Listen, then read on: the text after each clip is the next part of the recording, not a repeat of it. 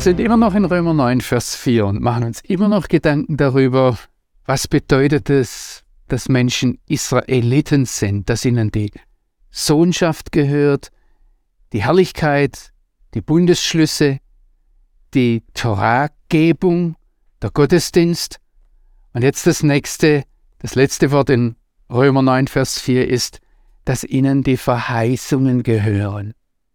Es hat mal jemand nachgezählt, dass es über 3000 Prophetien, 3000 Vorhersagen, 3000 Zusagen, Verheißungen im Alten Testament gibt. Ich bin dem jetzt nicht allem nachgegangen. Ich habe einmal gesehen, was unter dem Wort Verheißung, Zusage oder dann auch das Verb verheißen, zusagen was dazu gesagt wird im Neuen Testament, welche Verheißungsgüter, welche Inhalte von Gott in Aussicht gestellt werden. Das ist zuerst mal das Land. Auch im Neuen Testament wird dem Volk Israel das Land verheißen, die Nachkommen, Wohlergehen, Ganz wichtig ist, dass der Messias vorausgesagt wird, als Verheißung genannt wird, dann der Heilige Geist, die Auferstehung von den Toten, das ewige Leben. Was vorausgesagt wird, versprochen wird, ist eine Ruhe, in die wir eingehen sollen. Oder dann ist von einem ewigen Erbteil die Rede, von einem neuen Himmel und einer neuen Erde. Ich habe das jetzt einfach mal ganz technisch so zusammengefasst. Und meine Beobachtung ist, dass wir als christliche Bibelleser normalerweise ganz automatisch diese Verheißungen, diese Zusagen, die im Neuen Testament gemacht werden, auf uns beziehen. Selbstverständlich. Das ist das Wort Gottes an mich. Und dann erst in einem zweiten Schritt fragen, was gilt jetzt eigentlich noch für Israel. Was gilt vor allem für Israel, wenn es den Messias ablehnt, wenn es von Christus gar nichts wissen möchte? Paulus redet hier ausdrücklich von den Menschen, an deren Stelle er verflucht und von Christus getrennt sein will. Das heißt, die sind verflucht und von Christus getrennt, sonst würde seine Bitte gar keinen Sinn ergeben. Und er sagt jetzt von diesen Menschen, die sind Israeliten. Und er sagt ihnen, gehören die Verheißungen. Wenn wir eine biblische Israel-Theologie machen, dann müssen wir unser ganzes Denken umkehren lassen, weil Paulus genau umgekehrt denkt wie wir. Er fragt nicht, es gehört mir und was kann jetzt Israel gehören, sondern er sagt ganz selbstverständlich, das gehört Israel. Und im Epheserbrief stellt er dann erstaunt umgekehrt fest, ich darf ja mit dazugehören. Also das, was er, wir kommen dazu in Römer 11, wenn er sagt, wir sind eingepfropft in den Ölbaum Israel, dadurch werden wir Teilhaber an Saft und an der Frucht, die dieser Ölbaum erwartet. So sagt er in Epheser 2, dass wir sekundär im Nachhinein mit dazugekommen sind. Und ich habe ja einen Theologen, der sagt, Israel ist nicht nur der Empfänger der Verheißungen, sondern Israel ist der Gegenstand der Verheißungen in einer ganz einzigartigen Weise und nicht übertragbaren Weise. Dieser Satz, dass Israel die Verheißungen gehört, den annullieren wir, wenn wir traditionell christlich daherkommen. Ich finde es so schön, dass im Zweiten Vatikanum das betont wird, dass Israel der ältere Bruder ist, dass ihnen das zuerst gehört. Und ich denke, das sollten wir leben, das sollten wir denken, das sollte Inhalt unserer Theologie werden. Und dann entdecken wir plötzlich auch den Reichtum. Kommen Sie einmal hierher nach Israel und sehen Sie, wie Israel mit diesem Land zusammenwächst. Wir sehen meistens die politischen Probleme, die damit verbunden sind, die Geburtsschmerzen. Aber Sie können hier sehen, wie ein Land nach 2000 Jahren wieder aufblüht. Wie uralte Verheißungen, die wir als Christen vergessen haben, die das jüdische Volk wachgehalten hat, dass sie zurückkehren werden eines Tages, sich in unseren Tagen erfüllen.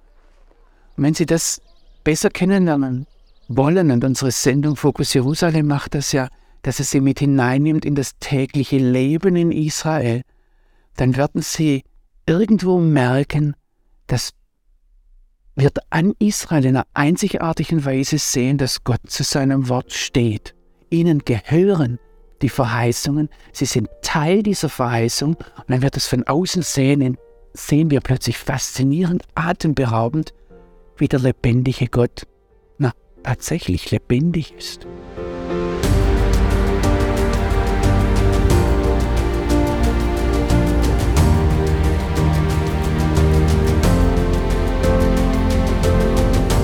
Denen die Israeliten sind, gehört die Sohnsetzung, die Herrlichkeit, die Bundesschlüsse, die Toragebung, der Gottesdienst, die Verheißungen. Ihnen gehören die Väter. Warum wird das jetzt plötzlich betont? Das sind zunächst mal Abraham, Isaac und Jakob.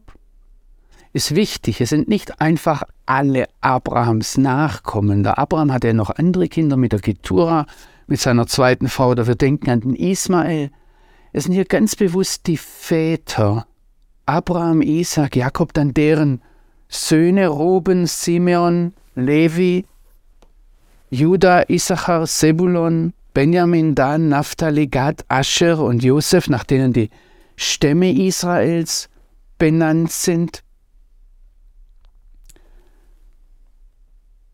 Der Apostel Paulus stellt hier einen bewussten Bezug her, der wieder zurückgeht zum Gott Israels, der sich ja immer wieder offenbart als der Gott Abrahams, Isaaks und Jakobs, als der Gott der Väter, als Gott Israels. Wenn wir einen Charakter wollen, nicht nur von Gott reden. Paulus sagt an manchen Stellen, das wird selten übersetzt, redet er von dem Gott. Also nicht einfach nur Theos, nicht nur irgendein Gott, sondern der eine wahre, lebendige, heilige, einzigartige Gott. Wenn wir den näher packen wollen, dann definitiv definiert er sich als der Gott Abrahams, Isaaks, Jakobs, als der Gott der Väter, der Gott Israels. Das Buch Jesus Sirach, das wir Evangelischen nicht in der Bibel haben, in den Apokryphen, aber es ist in der katholischen Bibel drin, in der Septuaginta. Da gibt es in Kapitel 44 bis 49 ein Lob der Väter, das einen ganz weiten Rahmen spannt, der zurückgeht bis zum Adam und dann bis in die Führungspersönlichkeiten hinein in der nachexilischen Zeit, das heißt, nachdem das Volk Israel aus der babylonischen Gefangenschaft zurückgekehrt ist. Wenn wir dort sind, ist es überhaupt kein Problem, die Beziehung bis heute herzustellen. Paulus macht hier noch etwas anderes. Und das hängt damit zusammen. Er, er sagt ja nicht nur, ihnen gehören die Väter, sondern diese ganzen Eigenschaften Israels, wenn wir in den Text hineinsehen, die sind im Griechischen ganz eindeutig mit einer Klammer zusammengehalten. Er sagt am Anfang, es sind meine Stammverwandten, Katasarka, nach dem Fleisch. Und am Schluss kommt er darauf und sagt, es ist Christus nach dem Fleisch. Das heißt, dieses Fleischliche, dieses Greifbare, dieses Anfassbare, das ist Israel. Das ist diese Väterlinie. Ich erinnere mich noch daran, wie vor ein paar Jahren ich mal bei einem Freund war, nicht weit von hier in einer jüdischen Siedlung, und er hat mich ausgefragt über irgendwelche polnischen Kirchenbücher und da war was aufgeschrieben in Altslawisch und Deutsch und Altdeutsch und er hat es nicht verstanden und er hat gefragt, ob ich ihm da helfen könne beim Übersetzen. Dann habe ich gefragt, wozu brauchst du denn das? Alte polnische Kirchenbücher. Dann sagt er, guck mal her. Und dann zieht er aus dem Schrank raus eine Buchrolle. Also da hat er so ein DIN A4-Blatt nach dem anderen aneinander geheftet. Und dann wirft er sie durch den ganzen Raum und die rollt sich da aus, vier, fünf Meter lang und sagt er, das ist mein Stammbaum. Und ich kann nachweisen, dass ich vom König David abstamme. Und er hat wirklich jede Generation. Und wenn er vom König David abstammt und wir die Bibel ernst nehmen, dann kann er seinen Stammbaum bis zum Adam zurückverfolgen. Und sehen Sie, genau das ist es, was Gott hier zeigt, was Paulus hier zeigt, wenn er sagt, ihnen gehören die Väter. Israel ist dieser, diese rote Linie, die sich durch die Geschichte von der Schöpfung bis zur Neuschöpfung hindurchzieht. Das ist nicht die Kirche mit den ganzen Brüchen, die es immer wieder gibt und wo wir dann eine apostolische Sukzession feststellen oder behaupten müssen oder nachweisen müssen und dann gibt es eine Reformation und dann gibt es irgendwelche Brüche immer wieder und neue geistliche Aufbrüche, die möchte ich nicht in Frage stellen. Aber diese rote Linie, dieses Angreifbare, Fassbare, dass Gott Geschichte macht mit dieser Welt, das ist Israel. Dass nicht Menschen sich einen Gott nach ihrem Bild geschaffen haben, sondern dass hier tatsächlich der lebendige Gott am Werk ist. Das bindet die Bibel immer wieder an die Existenz Israels. Der Prophet Jeremia sagt, dass Himmel und Erde eher vergehen werden, als dass dieses Geschlecht vergehen wird, dass dieses Volk vergehen wird. Israel, die Israeliten sind, wie der Apostel Paulus sagt, das ist die konkret fassbare, begreifbare, anfassbare Fußspur des lebendigen Gottes vor unseren Augen in unserer Zeit.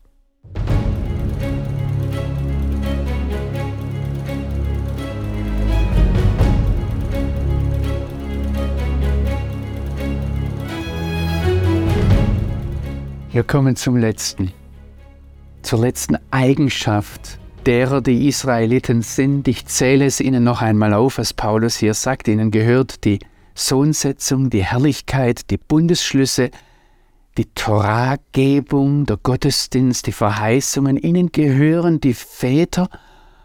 Und jetzt sagt er als letztes, und ich denke, das ist das Höchste, was über Israel zu sagen ist, aus ihnen kommt der Christus, der Messias, nach dem Fleisch. Jesus Christus, Martin Luther stellte das vielleicht erstaunt, vielleicht, ich weiß nicht, am Anfang nicht verärgert, aber er stellte das fest, dass Jesus Christus geborener Jude war. Eigentlich sollte das selbstverständlich sein, wenn wir das Neue Testament, wenn wir die Bibel in die Hand nehmen, kommen wir ohne Israel gar nicht hin. Jesus selbst sagt der Samaritanerin am Jakobsbrunnen in Johannes 4, Vers 22, er sagt, das Heil kommt von den Juden. Wir können den Messias, wir können Jesus, oder ich möchte eigentlich seinen ursprünglichen Namen nehmen, wir können Jeshua nicht aus diesem Volk herausreißen. Und ich habe den Verdacht, wo wir Jesus zu einem Nichtjuden machen, wo wir Jeshua zu Jesus oder zu Jesus oder zu Jeschisch oder wie wir ihn immer nennen mögen, in unsere Kultur so einbauen, dass er sogar in manchen Fällen in der Geschichte antijüdisch wurde. Das ist die große Frage, ob uns nicht der Messias Israels, der Christus, der uns die Erlösung gebracht hat, letztendlich entgleitet. Es ist kein Zufall, dass Jesus am Schluss, wo er die Völker zusammenzieht in Matthäus 25, die nichtjüdischen Völker fragt, wie war eure Beziehung zu meinen geringsten Brüdern? Wie war eure Beziehung zu meinem Volk Israel? Bitte missverstehen Sie mich nicht. Unsere Israel-Liebe wird uns nicht retten, macht uns nicht besser. Aber an unserer Beziehung zu Israel lässt sich sehen, wie unsere Beziehung zu Jesus ist. Und ich möchte das einmal so herum sagen, wer Israel hasst oder auch nur verachtet, der muss sich fragen, ob er den Herzschlag des Messias Israels, den Herzschlag des Christus hört oder ob er da nicht die Verbindung verloren hat. Es gehört zu denen, die Israeliten sind, dass der Messias von ihnen herkommt. Und es gibt jetzt noch eine Sache, die mir wichtig ist an diesen ganzen Eigenschaften Israels, die wir nie übersehen sollten. All das schreibt der Paulus ganz bewusst und ganz direkt nicht als etwas, das Israel einmal gehört hat, in der Vergangenheit. Und dann haben sie Jesus abgelehnt. Und jetzt gehört es nicht mehr ihnen. Er sagt auch nicht, Israel hat Hoffnung und wenn sie das oder jenes tun, dann wird es ihnen eventuell gehören. Sondern all das, was er hier sagt, dass ihnen die Sohnsetzung gehört, die Herrlichkeit, die Bundesschlüsse, die Verheißungen, die Toragebung, der Gottesdienst, die Väter dass Christus von ihnen herkommt. All das ist im Präsens geschrieben, in der Gegenwartsform. Und wenn wir zurückgehen im Zusammenhang, es ist über die geschrieben, die den Messias Jesus ablehnen. All das ist hineingebunden in dieses Israel heute. Auch wenn es für uns so aussieht, als seien sie weit davon entfernt, vor allem weit entfernt von ihrem Messias. Das, was ich Ihnen hier sage, verstehe ich nicht. Und wenn ich durch die Straßen Jerusalems laufe, wenn ich Israel heute erfahre, fällt es mir manchmal schwer, das festzuhalten. Aber das ist genau das Eigentliche, ob wir uns vom Wort Gottes lenken lassen, ob wir einen prophetischen Blick haben oder ob wir uns von unserer Erfahrung und von unseren Gefühlen, von dem, was wir erleben, leiten lassen.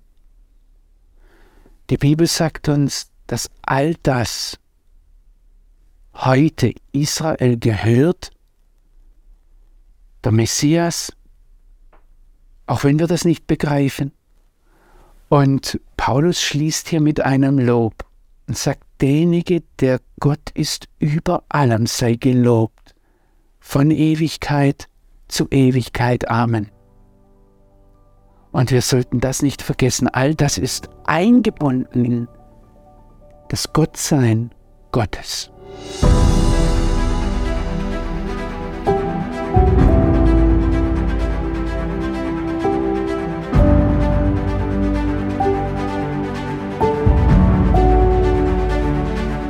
Paulus schreibt in Römer 9, ich sage die Wahrheit in Christus und lüge nicht, wie mir mein Gewissen bezeugt im Heiligen Geist, dass ich große Traurigkeit und Schmerzen ohne Unterlass in meinem Herzen habe. Ich bete darum, verflucht und von Christus getrennt zu sein für meine Brüder, die meine Stammverwandten sind nach dem Fleisch, die Israeliten sind, denen die Sohnschaft gehört und die Herrlichkeit und die Bundesschlüsse und das Gesetz und der Gottesdienst und die Verheißungen, denen auch die Väter gehören und aus denen Christus herkommt nach dem Fleisch, der Gott ist über alles gelobt in Ewigkeit. Amen.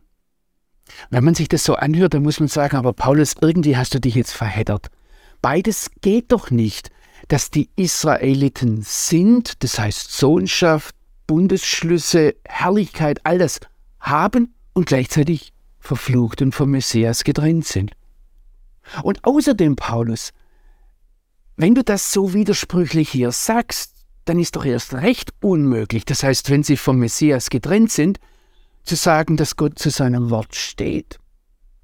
Wie passt das alles zusammen? Und auf diese Einwände geht Paulus jetzt ein, wenn er sagt, ich sage euch, also mit all dem, was ich gesagt habe, nicht, dass das Wort Gottes hinfällig geworden sei. Denn nicht alle aus Israel sind Israel. Und nicht alle leiblichen Nachfahren Abrahams sind automatisch gleich erbberechtigte Kinder, sondern, und jetzt geht Paulus zurück auf die Abrahamsgeschichte, sondern in Isaak sind, wird dein Nachfahre seine Berufung erfahren. Das bedeutet, nicht die leiblichen Kinder sind Kinder des einen wahren, lebendigen Gottes, sondern die Kinder der Verheißung werden als Erbberechtigte anerkannt. Ich lese jetzt nochmal den folgenden Vers weiter, Vers 9. Denn die Verheißung sieht folgendermaßen aus. Zur bestimmten Zeit, sagt Gott zu Abraham, werde ich wiederkommen und dann wird Sarah einen Sohn haben. Nicht alle sind Israeliten, die aus Israel stammen, nicht alle sind Abrahams Nachfahren, die Abrahams Gene haben. Daraus haben jetzt viele abgeleitet, dass, ah, hier sagt Paulus, was es entscheidend ist, sind nicht die Gene und das stimmt, nicht das Blut. Das muss man vielleicht manchen Leuten sagen, die nach ihren jüdischen Genen suchen. Und jetzt kommen welche und sagen, ja, dann, dann ist das Ganze vielleicht übertragen worden. Ich möchte Ihnen den Text hier einmal an zeigen, was der Text hier sagt. Zunächst mal, und jetzt gehe ich mal zurück, ich habe mal früher auch äh, Mengenlehre gemacht in der Schule und wir, wir machen jetzt einmal den berühmten Kreis ja, und sagen, wer gehört in diese Menge hinein? Was bestimmt all die Leute, die, über die der Paulus hier spricht in Römer 9, Vers 6 bis 8 und 9? Er spricht über die Leute, die alle durch eines definiert sind, nämlich durch das, dass ihr Vater der Abraham ist.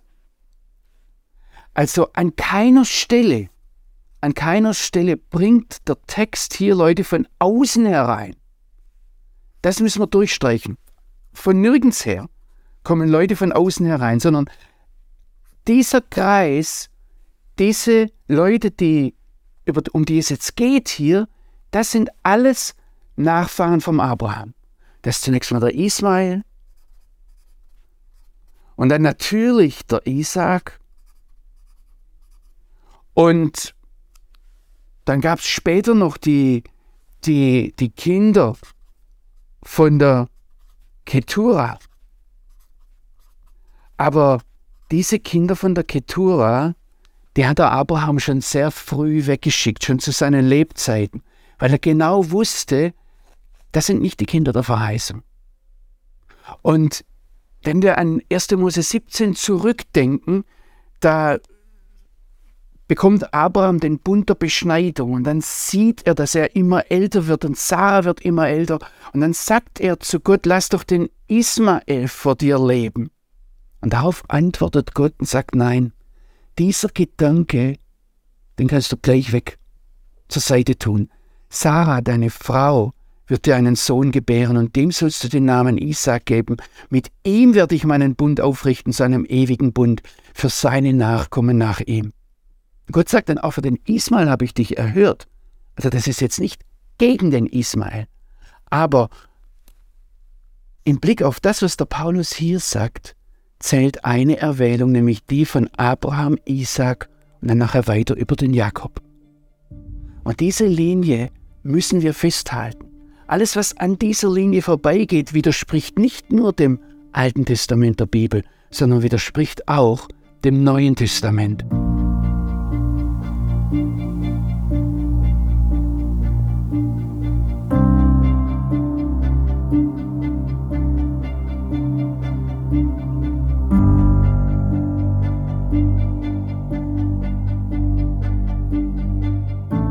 hat eine Wahl getroffen. Nicht einfach, wer genetisch von Abraham abstammt, ist erbberechtigtes Kind, ist derjenige, der mit dem Gott seinen Plan durchführen möchte, sondern er hat es eingeschränkt auf den Isaak. Damit macht das Alte und das Neue Testament jeder abrahamitischen Ökumene eine ganz klare Absage. Ich sage nicht, dass wir mit Muslimen oder anderen Andersgläubigen nicht reden sollten, aber eine, eine Religionsvermischung ist von der Bibel her unmöglich.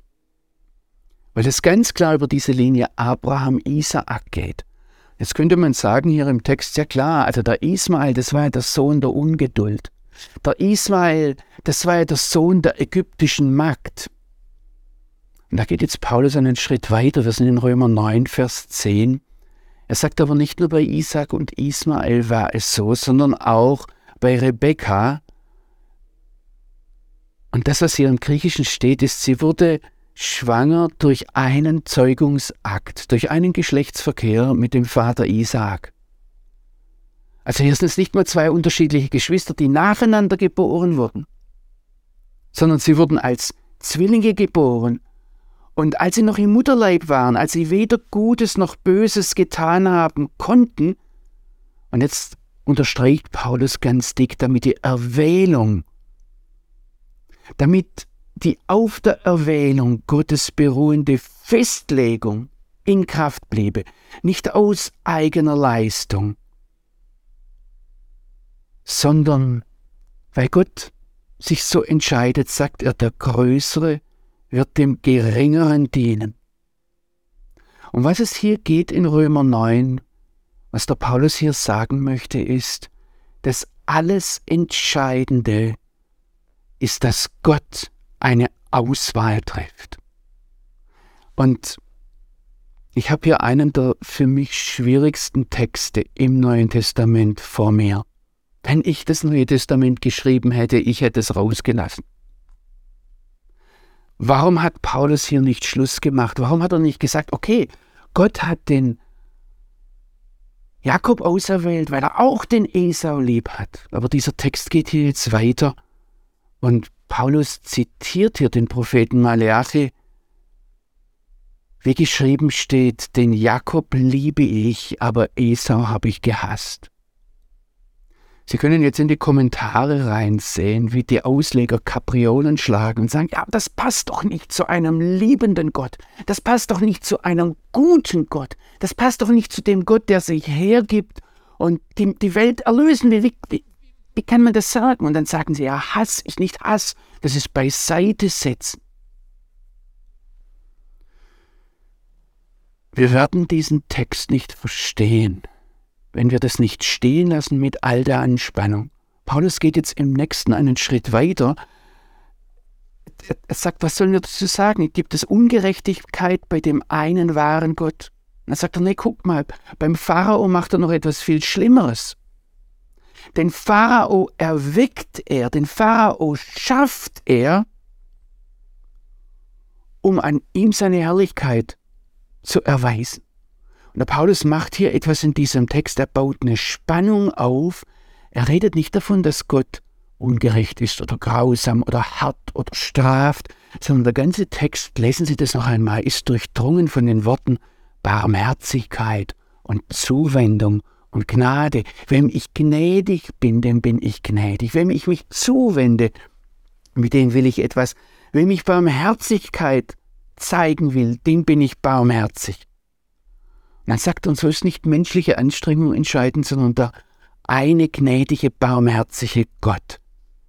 Und wir haben das dann beim Paulus, dass, dass Sie sehen in diesem Text richtig, wie er sich auseinandersetzt mit, mit, mit einem Gesprächsgegenüber. Und da kommt so wie bei Ihnen jetzt wahrscheinlich, dieses Ja, ja, aber.